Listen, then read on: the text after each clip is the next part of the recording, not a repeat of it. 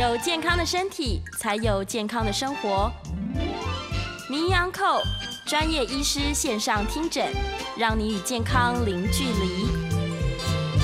九八新闻台名医杨寇节目，我是海伦。这个节目呢是每天的十一点到十二点，在我们 FM 九八点一九八新闻台播出。让我们一起来关心我们的健康。呃，同时呢，我们的节目也会在 YouTube 九八新闻台播出，欢迎大家订阅分享。当然，我们的内容每次请来的名医的阵容哇，都非常的坚强，提供我们也非常棒的资讯呢。所以，如果听众朋友你觉得哎今天谈的主题非常不错的话，也欢迎大家帮我们分享出去。那今天呢，非常开心也很荣幸的是邀请到我们台大医院。专任影像医学部主治医师吴志宏吴医师来到现场，我们欢迎吴医师。谢谢主持人的介绍哈，海伦的介绍，我是台大医院影像医学部吴志宏医师。对，如果你有在加入我们这个 YouTube 聊天室的话，已经可以看到我们今天的主题呢是肝癌莫急莫害怕，微创介入治疗提高治愈率哦。那我们今天当然，哎，从刚刚这个主题，大家可以听到两个关键字，一个是肝癌，一个是微创介入治疗。到底什么是微创介入治疗呢？当然，我想肝癌其实大家常常听到，也不陌生啦。根据统计呢，这个肝癌在我们台湾的十大死因排行榜上。都是排名很前面的，而且目前的盛行率啊，大概是所有癌症的第四位。不过刚刚医师说之前的排名更高，哇！现在经过这个医学的进步跟努力，已经排名降低了。不过每年还是有大概四千多呃八千多人是死于肝癌的。那还有一个很让我这个很 shock 的是，其中有很多的患者其实是青壮年。那青壮年的话，对于家庭社会来说，其实真的都是非常巨大的损失啊。所以在今天的节目一开始的时候，当然我们要请吴志宏医师先来告诉我们一下，说，哎，那到底为什么会得到肝癌？那哪些人又是这个得到肝癌的高危选族群？好，谢谢主持人的介绍啊。没错，我们今天讨论的主题哈，主要就是分两个部分哈。一个就是肝癌，那呢，因为我们现在因为科技医疗的进步哈，那我们在 focus 在这个专注在这个微创介入治疗方面哈。那肝癌其实在早期我做学生的时候，它大概都是十大死因排行榜的第一名。那这几年在很多的前辈哈，医界的前辈的努力之下，其实就已经渐渐降到第四名。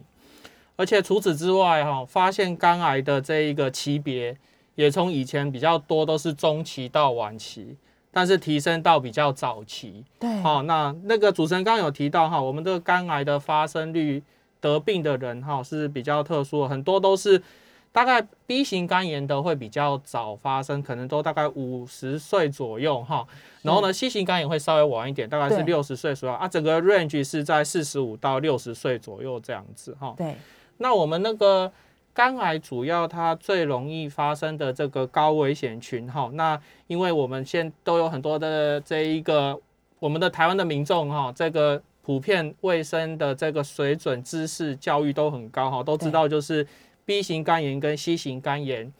就是发生肝癌的高危险群了哈，这是最大的这一个问题。不过这几年在抗病毒药物的使用之下，对。这两者的病人哈，在使用抗病毒药物之后哈，肝癌的发生率以及就算发生肝癌之后的复发率，对，都有因为使用抗病毒药物哈，有明显的下降，这样子，这是一个很好的地方哈。那再来其他的几个比较容易发生肝癌的哈，包括就是慢性肝肝炎，然后肝硬化，还有就是有一些有这个酗酒的习惯的哈，酒精性肝炎，这是比较容易发生的。再就是说，家族的之中哈，有这个家人哈，可能曾经得过肝癌，这是比较容易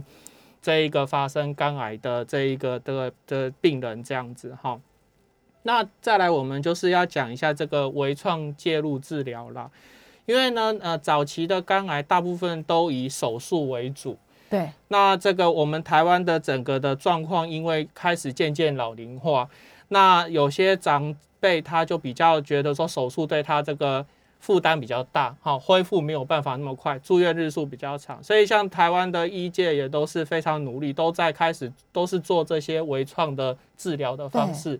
希望能够呃缩短病人的住院日数，啊也能够达到一样的疗效，这样子，这是我们目前就是在努力的方向，这样子。其实刚刚医师说啊，听到手术，其实不只是长辈哦，一般的人听到哇要守住，第一个感觉很严重，第二个当然就会担心说，那那这样就是在医院要住多久？那我术后多久要恢复？所以一般人绝大多数，我相信听到手术还是相对排斥。但是呢，呃，在这个医师很专业的这个呃怎么讲技术的进步之下，确实就像医师刚刚说的，我们用很多的方法让诶这个病患能够得到比较好的、比较容易的治疗方法，不会那么的害怕进入医院这样子。我们刚刚提到的这个呃肝癌的高危险族群哦，那但是呢，其实我们知道肝脏其实是人可以说是我们人体最大的嗯器官嘛，对不对？那没有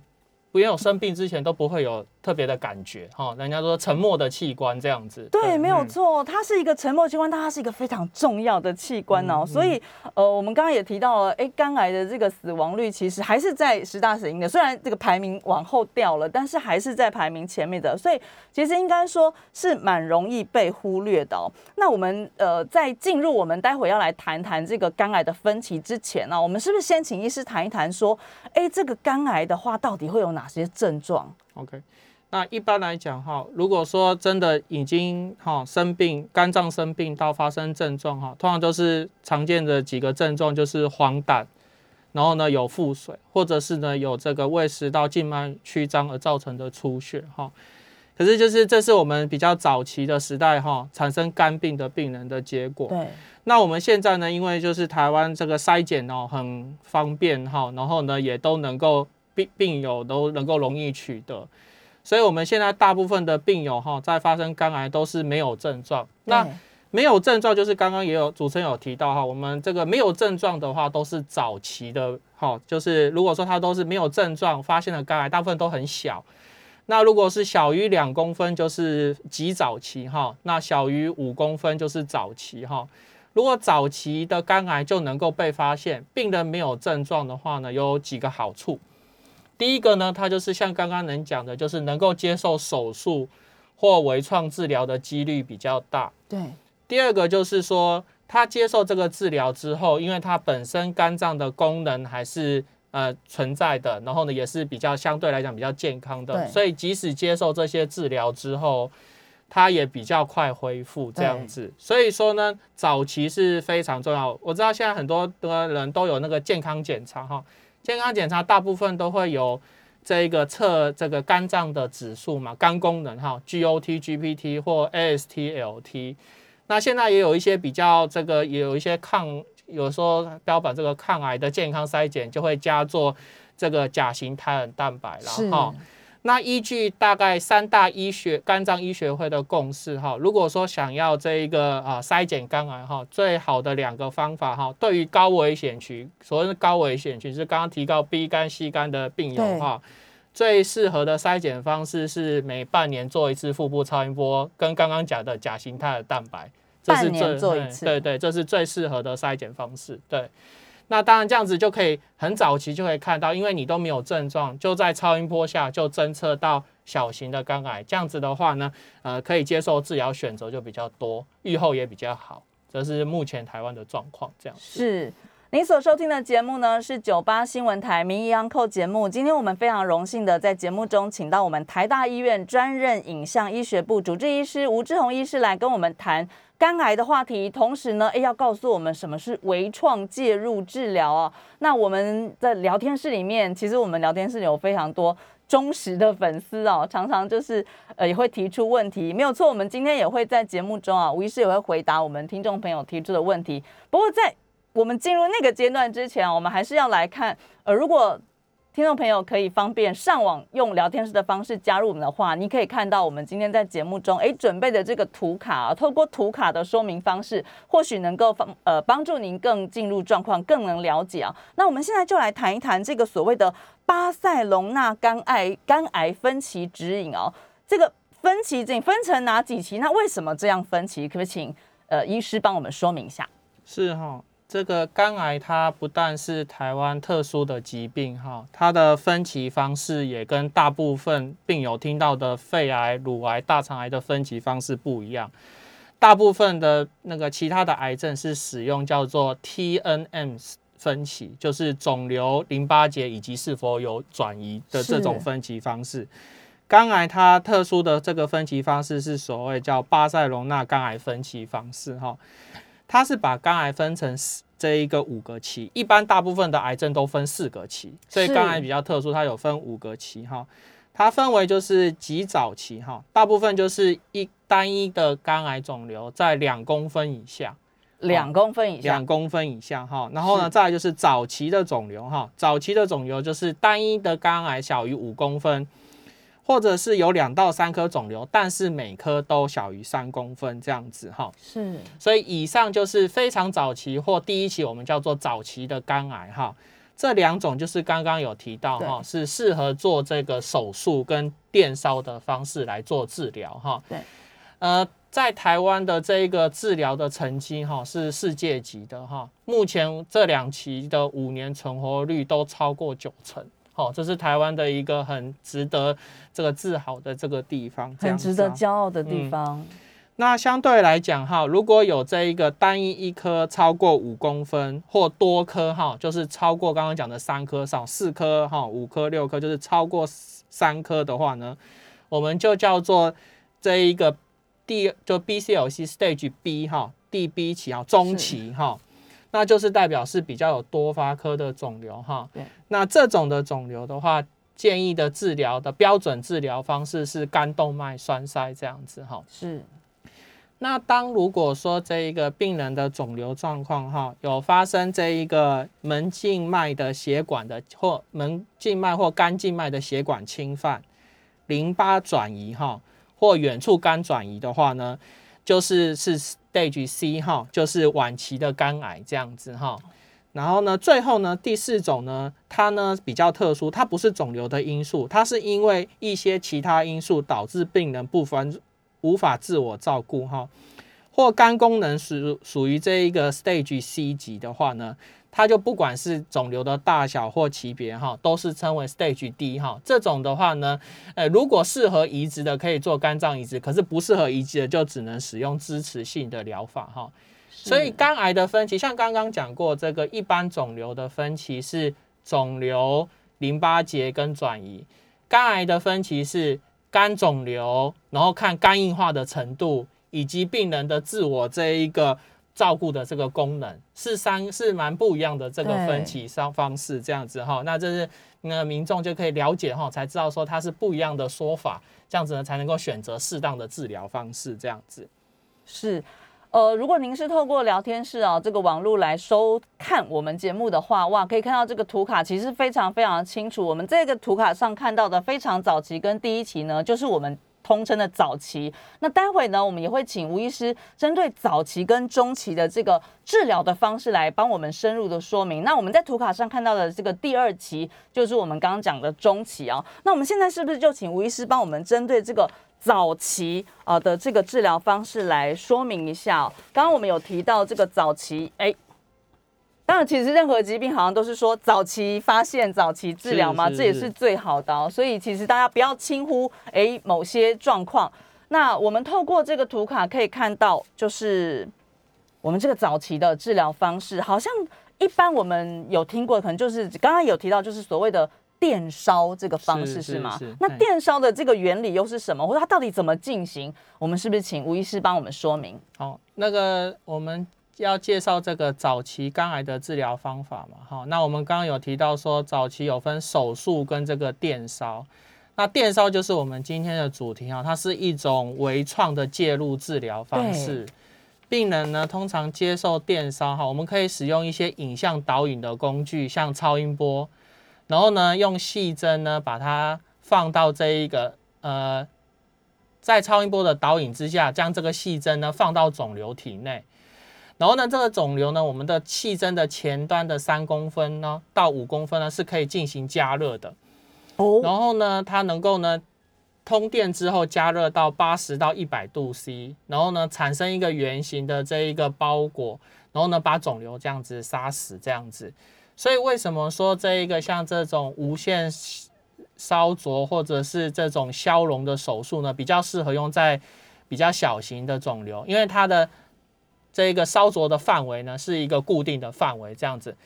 不过目前呢有一个呃大部分的这个研究都显示哈，它的治疗效果是跟手术相当的哦。那最大的好处就是说，它整个的复原会快很多。哦，那这一个住院日数也会比手术来的短。那做完之后，身上只会留一个大概两毫厘到三毫三毫公里的伤口。对，那比起手术的话呢，就是可以小非常多这样子。那呃，我我们刚刚也有提到嘛，我们的病友很多就年纪很大，那也有很使用服用很多药物。那可能他如果不适合手术的话呢，现在也有蛮多的病友就会选择。这种电烧的方式来进行治疗，这样子。医师，刚刚我们提到的是这个所谓早期的治疗方式啊，无线射频烧灼术。当然，我们一般可能听到比较多就是电烧的这个说法。接下来，我们就要请医师来帮我们谈一谈中期的这个治疗哦。那嗯，中期如果听众朋友在看我们这个聊天室的话，哎。肝癌栓塞治疗，那栓塞治疗又是一个什么样的方式跟原理嘞？OK，刚刚提到的这个射频电烧这个治疗啊，它是属于可治愈性的治疗方式，它呢治疗的这个成功率都超过九成这样子。那刚所以说我们把它叫做根除性的治疗。是。那如果说像这个栓塞的，我们叫它叫做有疗效。但是呢，这一个疗效呢是需要再评估的这个治疗方式哈。然后呢，呃，大部分的话呢，我们选用这个是栓塞。目前的话呢，这一个接受栓塞之后哈，能达到完全治疗的大概有百分之三十到四十，所以它不是根除性，它不是像刚刚讲的九成有效。那呢，肿瘤可以因此而变小呢，就又占了另外三成到四成。所以整个把完全治好跟肿瘤变小这两种加起来，大概占了七成到八成的病人这样子。它整个施作的方法哈，就像示意图所示哈，它大部分会要从我们人体的这个大血管哈做一个穿刺，然后呢放入一个导管，它这个穿刺的伤口也蛮小的，也是两到三 millimeter 哦，两到三公里这样子，对对对对。然后呢，我们因为现在的医材的进步哈，我们就可以用这个小小的导管，慢慢慢慢慢慢把这个导管送到肝脏支配肿瘤的这一个地方。然后呢，我们会打一种三合一的药物，对，啊，里面包括化疗药物、油性物质以及凝胶哈，来达到整个做这个呃血流降低。然后呢，做所以说整个的治疗完会有两个疗效，一个是化疗药物的疗效。一个是肿瘤原本有供应的这个血管，我们把它的供应的动脉阻断的这一个疗效，这样子，它是双重疗效的治疗，这样子，这是大部分我们用在这一个第二期中期的这个病友的这个治疗方式，这样子。嗯，哇，从大腿的股动脉把导管插进去，然后注入刚刚医师有提到三合一的这个治疗药物，看起来。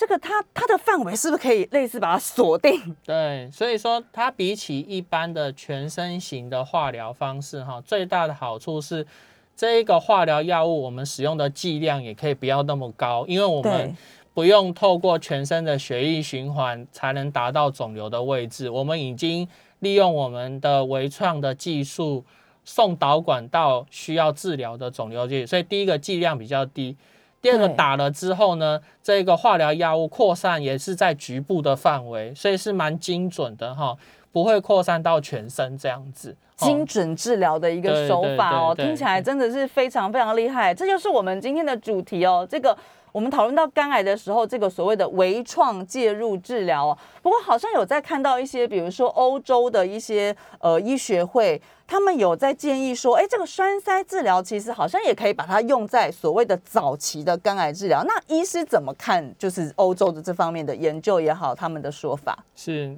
那个，其实台湾的状况还是跟东西方哈，跟欧洲还是有一部分的差距这样子。那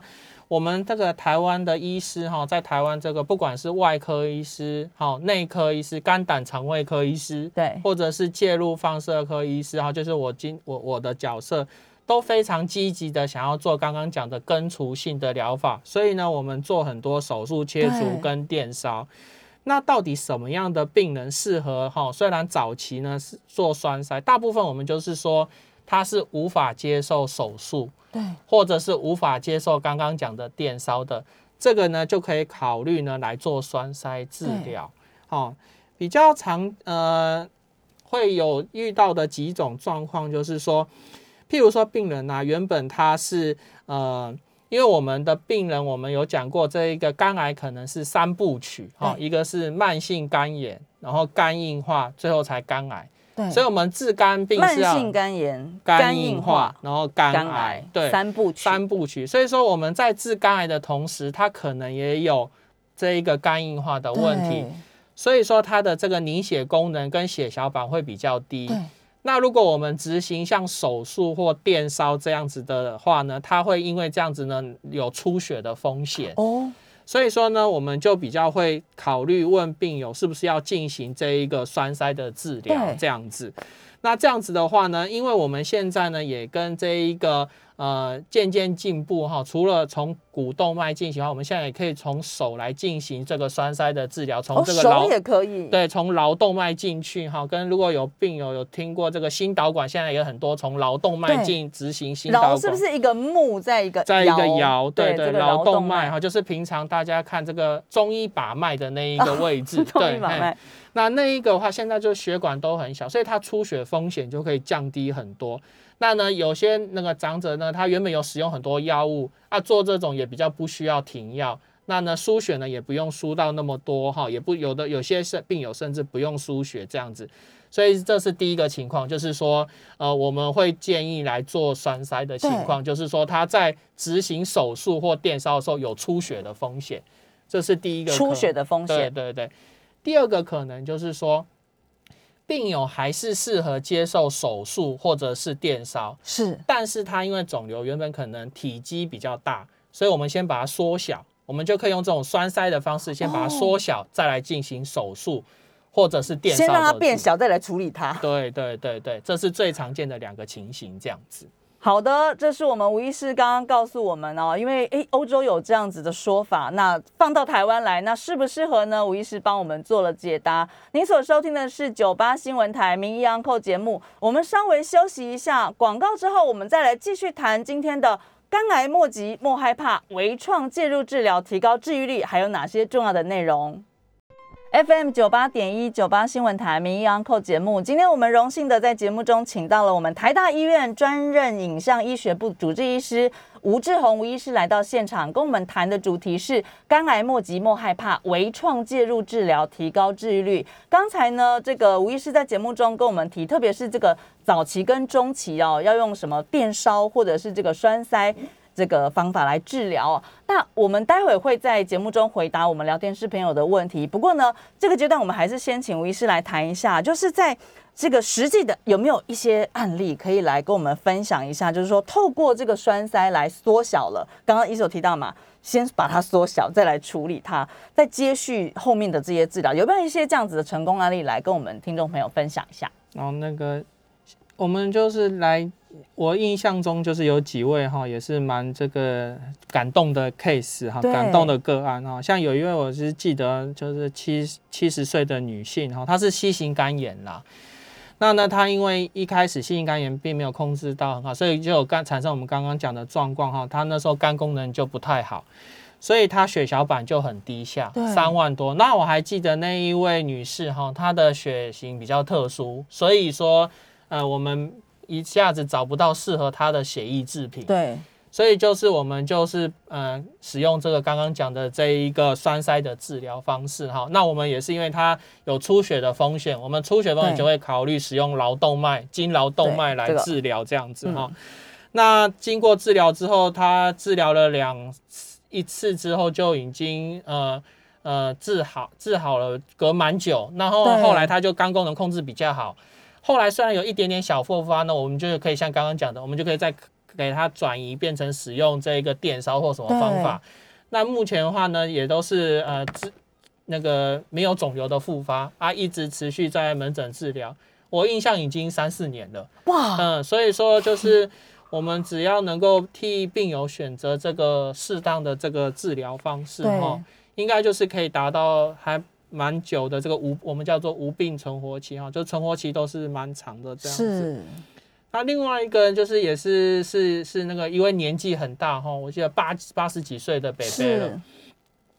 那那北北他其因为八十几岁，他其实身上的生病也有几其他的疾病哈，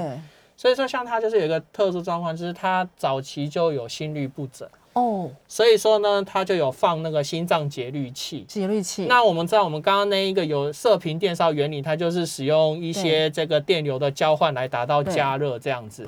那这样子的话呢，呃，有心脏节律器的病人，我们就会有一些疑虑，说这样会不会影响到他的心脏节律器这样子？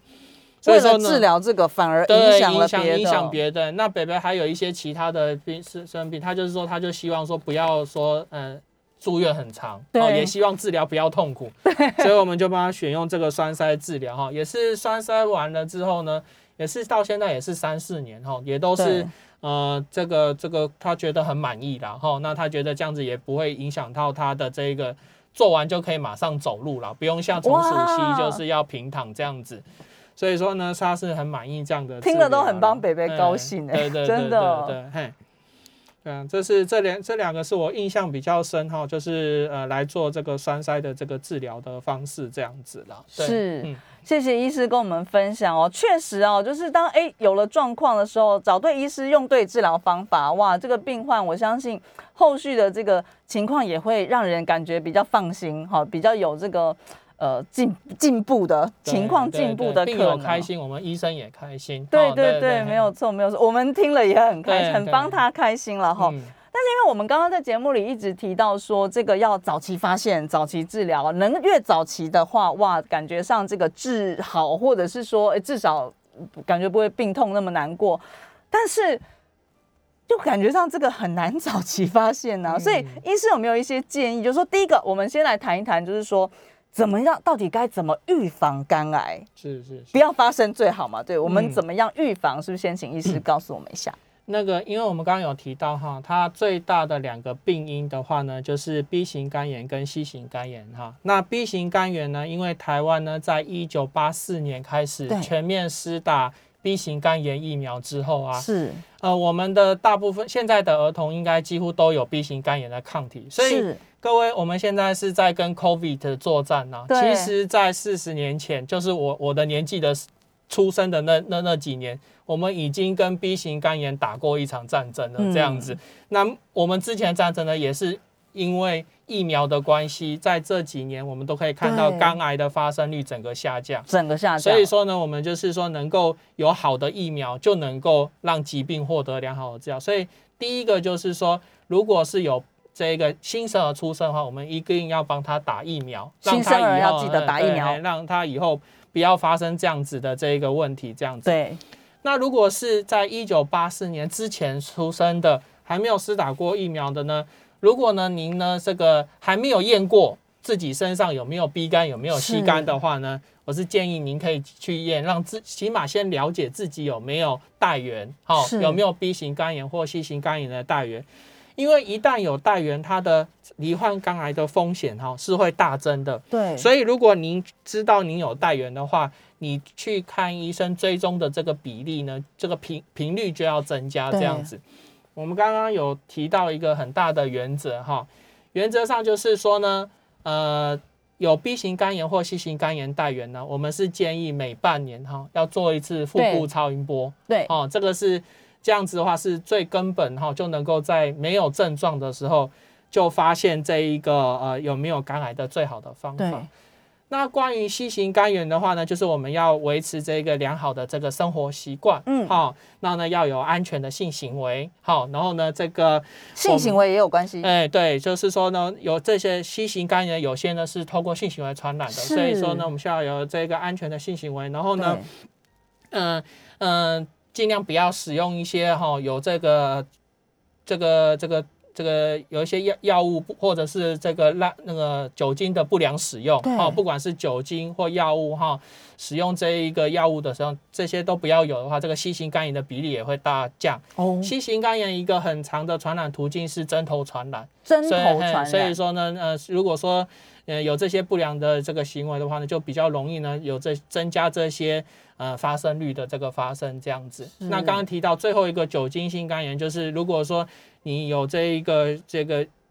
这个喝酒的习惯，酗对不对？酗酒的话呢，嗯，汤哦嗯，汤哦，对，就是是完全是呃哦，说什么叫就是说有些病友他就是说小酌跟这个这到底要怎么样区分对啊、对不对？有人说这个喝酒伤肝，不喝伤心。哎，我我们大概是因为其实这个酒精它是这样，它在我们的人的身体里面哈是会代谢的啊，可是跟每个人的身体有很大的不同的关系这样子。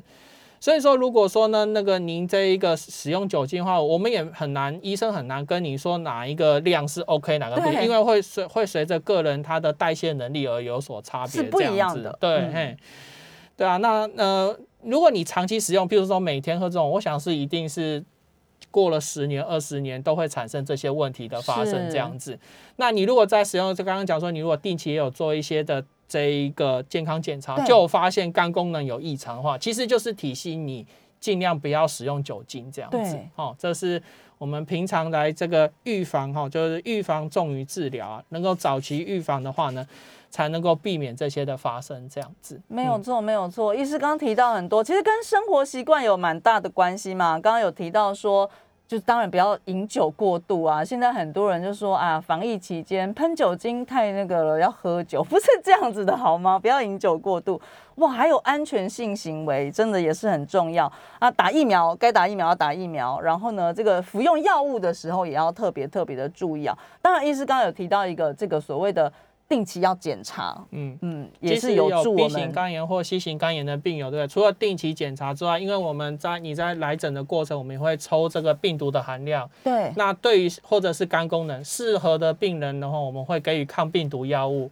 那有抗病毒药物的治疗的情况下，肝癌的发生率就可以大幅降低。这样子，是的，是的。今天我们非常开心的邀请到我们台大医院专任影像医学部的主治医师吴志宏医师来跟我们谈的是关于肝癌的话题。刚刚我们也提到了这个微创介入治疗，在我们的聊天室里面也有一些朋友有提出一些问题，那我们先来请医师回答一下，不然我怕等一下就是洗版又洗过去了。好，燕良有问到说，医师您好，请问甲状腺素过高也会导致肝癌，这是为什么？哦，呃，我不是很确定叶叶良提到这个题目，不过就是我们是刚刚有提到哈，这一个，呃，我们做筛检的时候，第一个是每半年一次超音波，那另外有提到它是有一个肿瘤指标可以量的，那个叫甲型胎儿蛋白啦，所以我不是确定说是不是是甲型胎儿蛋白啦哈。所以说我们筛检的时候，如果呢甲型胎儿蛋白呢一般要在二十以下，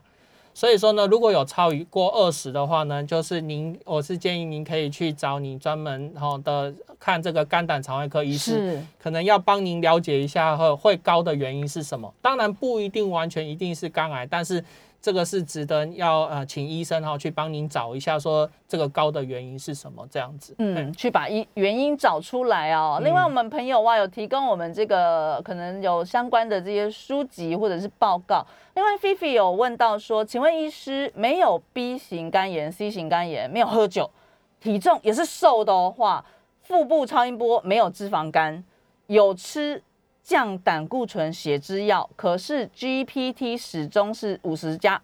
然后 GOT 正常，那怎么办？是那个我们现在有刚刚有提到哈，我们这个肝癌就是三部曲嘛哈对，慢性肝炎、肝硬化，然后肝癌。肝癌那我们嗯提到我们有在之前就打这个病毒肝炎圣战哈，啊目前看起来是还蛮不错的。所以说病毒肝炎就是刚刚菲菲这一位网友提到哈，就是已经就没它是没有 B 肝没有 C 肝嘛。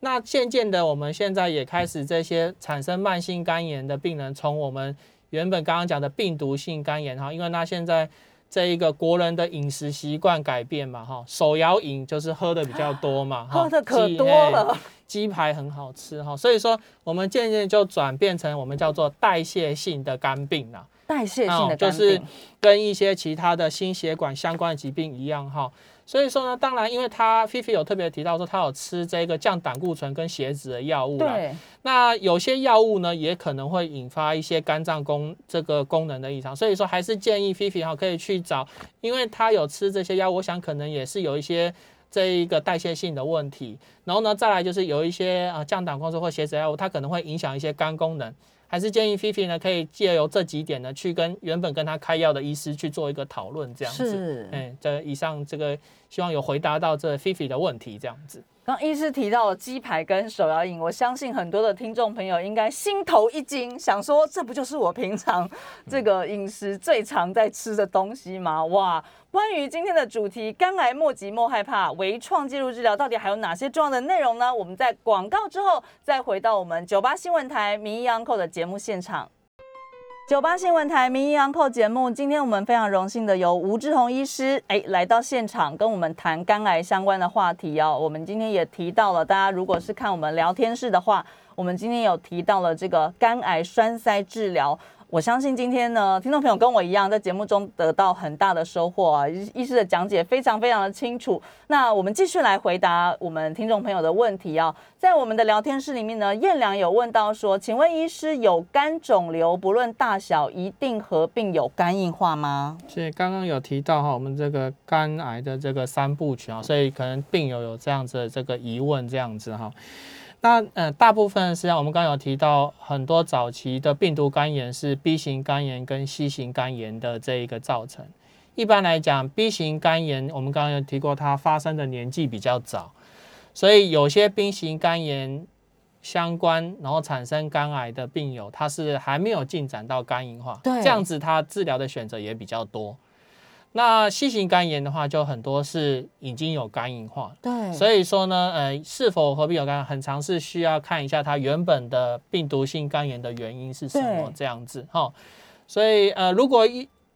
又有肝硬化又有肝癌，当然的话，在我们治疗的选择上就会更受限，然后那他要医生要处理的问题就更多了，这样子是哎。好的，另外有一位听众朋友，哇，他的叙述比较详尽一点哦。你提到了他有一些胎儿蛋白红字抽血检查，不过医师是建议他，嗯，还是要，因为他这一个的话，他的可能这位病友本身他的状况比较复杂哈。那我相信，呃，他有接受这些检查。很多都是一些肝胆肠胃科医生，我们这个肝胆跟肠胃是一起一要都要一起看哈。对对，肝胆肠胃科医师帮他看，我还是建议他回这个原本的这一个帮他开这些这个检查的医师这边哈去做。详细的咨询，然后可能不是这样子，我能够回答的这样子。嗯，好的，还是建议您就是有一些问题要回去找原本的医生哦，可能可以详细的跟医师来沟通讨论一下。对对对，是是。好，那另外菲菲有问到说，请问医师，AFP 对肝癌的指标性是什么？嗯，这个呃，刚刚有提到哈，就是二十以下是比较正常啦哈。那那个它是因为我它叫做。甲型胎儿蛋白，哈，那为什么叫胎儿蛋白？哈，它就是很有趣，就是说，在我们如果是妈妈有怀孕或小朋友小时候，这个肝脏还在长大的时候，这个指标其实会高。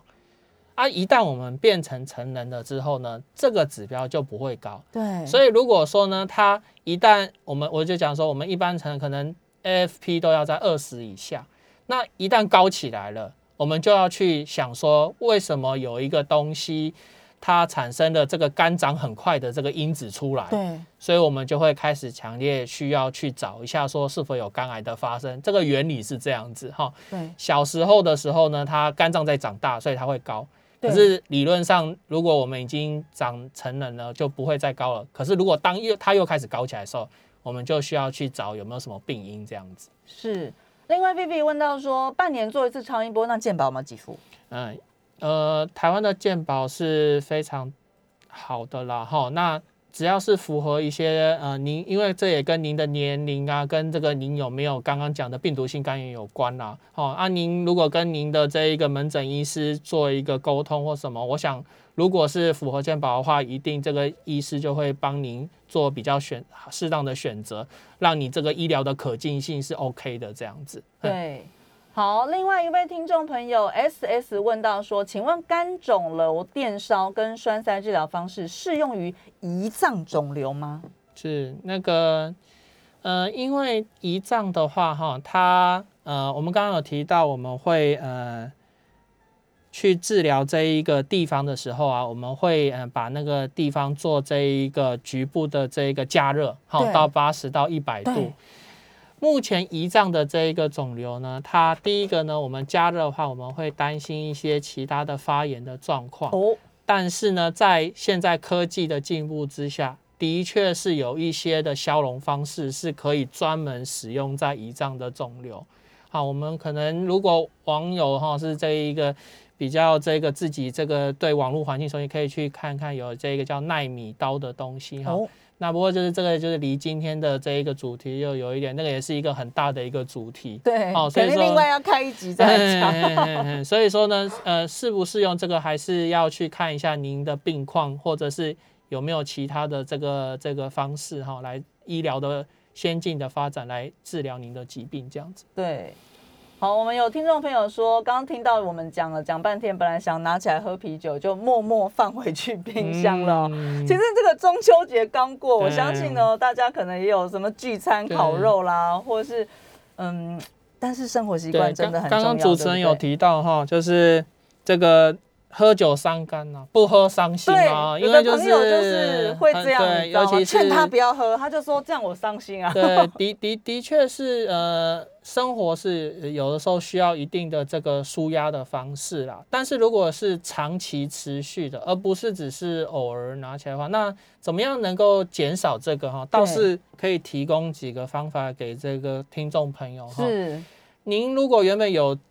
这个饮用的习惯，一下子全部不饮用是不太可能做到的。嗯，可以先从减量开始。渐进式的，对，一定要渐进式的，渐进式的才有可能成功。一次全部断掉，不但呃有呃不容易成功，而且还容易有戒断性的症状。这样子，这好像跟减肥差不多的对，所以说呢，渐进性的从频率渐渐下低，然后到渐渐的就不太需要这样子。对哦，对，这是我的建议。嗯，谢谢医师的建议。然后我们还有朋友问到说，脂肪肝会不会变成肝肿瘤？嗯，这个，嗯、我们这个脂肪肝刚刚它也是中间要经过一个肝脏的发炎，然后呢，再慢慢呢变成肝脏开始有一些纤维化、硬化，才会渐渐变成肝肿瘤。大部分的脂肪肝不会，但是因为现在大家脂肪肝的比例越来越高，严重度也越来越高，开始有一些小小规模的研究发现呢，有一些病友是开始有这个的机会，尤其是他刚刚讲过说，有些病友是 B 肝、C 肝治好的，对，然后呢，他又开始有脂肪肝，这种的风险会更高，这样子。所以说，可能呃，如果说原本肝脏就有一些其他疾病，再又有脂肪肝的话，的确这个比例是会增加的。这样，的确比例是会增加的哦。好，哎呦，刚刚朋友说等一下喝一口啤酒就好了，控制了哈，就是控制这个量。然后菲菲又问到说，请问肝癌是要看肝胆肠胃科，还是看血液肿瘤科？嗯。嗯，我们刚刚有提到这个肝癌，在很多的医界前辈哈，是先我们台湾都是比较是多科团队来照顾病人啦哈，所以说您可能会接受内科、外科、肝胆肠胃科还有肿瘤科医师的这个治疗啦。大部分刚刚哎，刚刚那个分歧的板子，我们，可，以手板再在。来，好，大部分我们来讲，就是有提到哈，早期到中期的病友，大部分是内外科医师在照顾啦。哦，早期到中期是对内外科，对对内外或肝胆肠胃科医师。然后呢，大概中期到晚期之后，对不对？就比较是肿瘤科医师在照顾啦。啊，哦希望给病友这样子的一个一个那个哈，来让你才能够选择正确的这个这个病医师来替你照顾。不过我就讲，我们肝癌照顾很多是多科团队，您如果是呃。不是这一个他适合照照顾的族群，我想他也会给您适当的转介这样子啦。嗯是。所以，我们看医师，我们菲菲说，医师真的很专业，真的。我今天在节目中，我自己也学到非常多东西，医师讲解的非常非常清楚哦。那我们节目进入尾声，我们要请医师来帮我们做一些提醒哦，针对我们今天这个主题，呃，无论是我们如何去预防肝癌，或者是说，哎，真的好得了肝癌也莫急莫害怕，我们应该会有一个好的治疗方式啊。我们请在节目的尾声，我们请医师帮我们做一个总结。是那个还是提到哈，预防胜于治疗哈，早期发现早期治疗。所以说呢，就是有 B 型肝炎、C 型肝炎的病友哈，还是建议您一定要来定期的筛检。那如果您是符合一些这个抗病毒治疗的这个规范的话呢，接受这个抗病毒的治疗。然后呢，呃，定期的追踪这个超音波，那不要呢过度的饮酒这样子哈。然后呢，呃，当这个发现的时候是早期的时候呢，也不要惊慌哈。在那一个目前呢，在早期肝癌的这个治愈率呢，已经从之前的小于五十 percent 到现在我刚刚讲过，已经接就是九十 percent 了这样子哈。啊，也希望呢能够透过这种微创介入的方法。让这一个您的现在的伤口也不会太大哈，然后呢复原也很快啊，能够回归正常的生活，这是我给各位听众以及朋友的这一个建议。好，也祝福大家这个在疫情期间呢，还是这个身体健康这样子。真的是，但刚刚又有一个朋友问到说，有听说有肠中风，那有没有肝中风？